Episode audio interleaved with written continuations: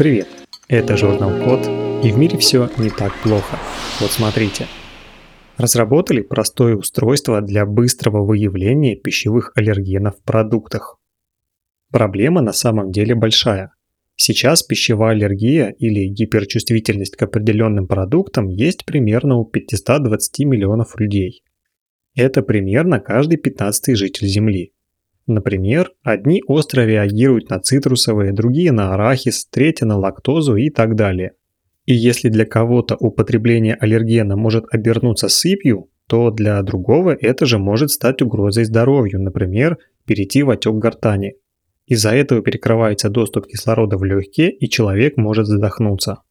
Те, кто знает о своей аллергии, они стараются избегать продуктов, в составе которых есть аллергены. Но в продуктах могут быть следы аллергенов, если из них что-то готовят рядом, например, на соседнем производстве или даже на той же кухне. Информация об этом не всегда есть на упаковке или в меню, а для проверки состава продукта нужно обращаться в лабораторию.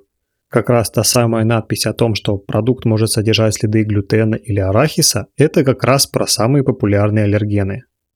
В Испании исследователи Университета Валенсии, Мадридского университета имени Карла III и Политехнического университета Валенсии придумали тест, с помощью которого можно проверить пищу на аллергены перед употреблением. Работает это так. С помощью миниатюрной мельницы нужно измельчить образец пищи, добавить в него 5 мл специального раствора и поместить в смесь тест-полоску.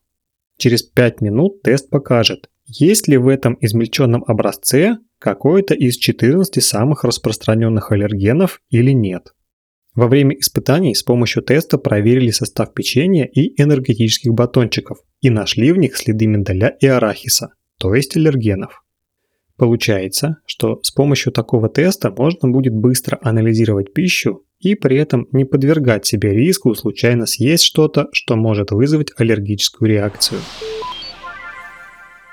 На этом все. Спасибо за внимание.